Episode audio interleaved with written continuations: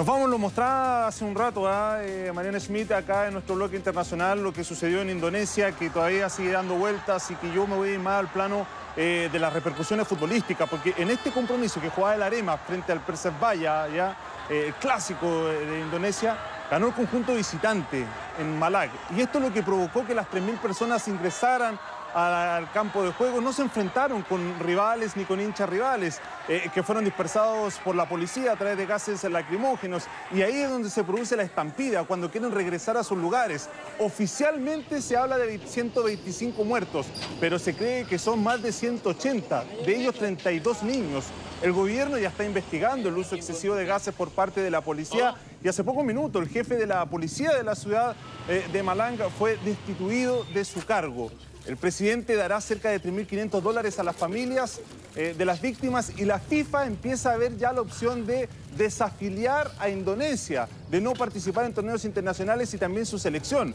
De hecho, este país el próximo año va a ser el organizador del Mundial Sub-20, imagínense. ¿ah? Eh, y ese que vemos ahí es Javier Roca, que es chileno, director técnico del equipo local, donde se vieron afectadas estas personas y donde se produjo esta tragedia. Escuchemos al chileno que vivió que estuvo en esta tragedia.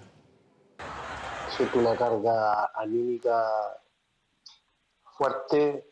Yo me fui, yo me fui, nosotros nos fuimos al camarín, quedaron unos pocos jugadores en la cancha, y ahí nos damos cuenta que, afuera, en la, cancha y afuera del del estadio, había casi una, batalla campal. Pero lo más, lo más terrible fue cuando ya empezaron a, entrar las víctimas a nuestro camarín a ser atendidas por nuestro doctor, a ser atendidas por nuestros jugadores, por mil personas, en el cual tuvimos en nuestro camarín cerca de 20, 25 personas que estaban...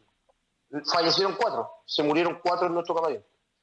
Hubieron aficionados que murieron en, en brazos de algunos jugadores míos. Entonces fue muy fuerte, muy chocante y mucha pena. Bueno, Javier ha sido entrevistado por diferentes cadenas internacionales. Él estuvo en la década de los 90 jugando en Colo Colo, ya lleva más de 10 años en ese país asiático. Imagínense lo que eh, se está dando, porque ya habló también el Papa Francisco y lo hizo el presidente de la FIFA, Gianni Infantino. Escuchemos sus declaraciones.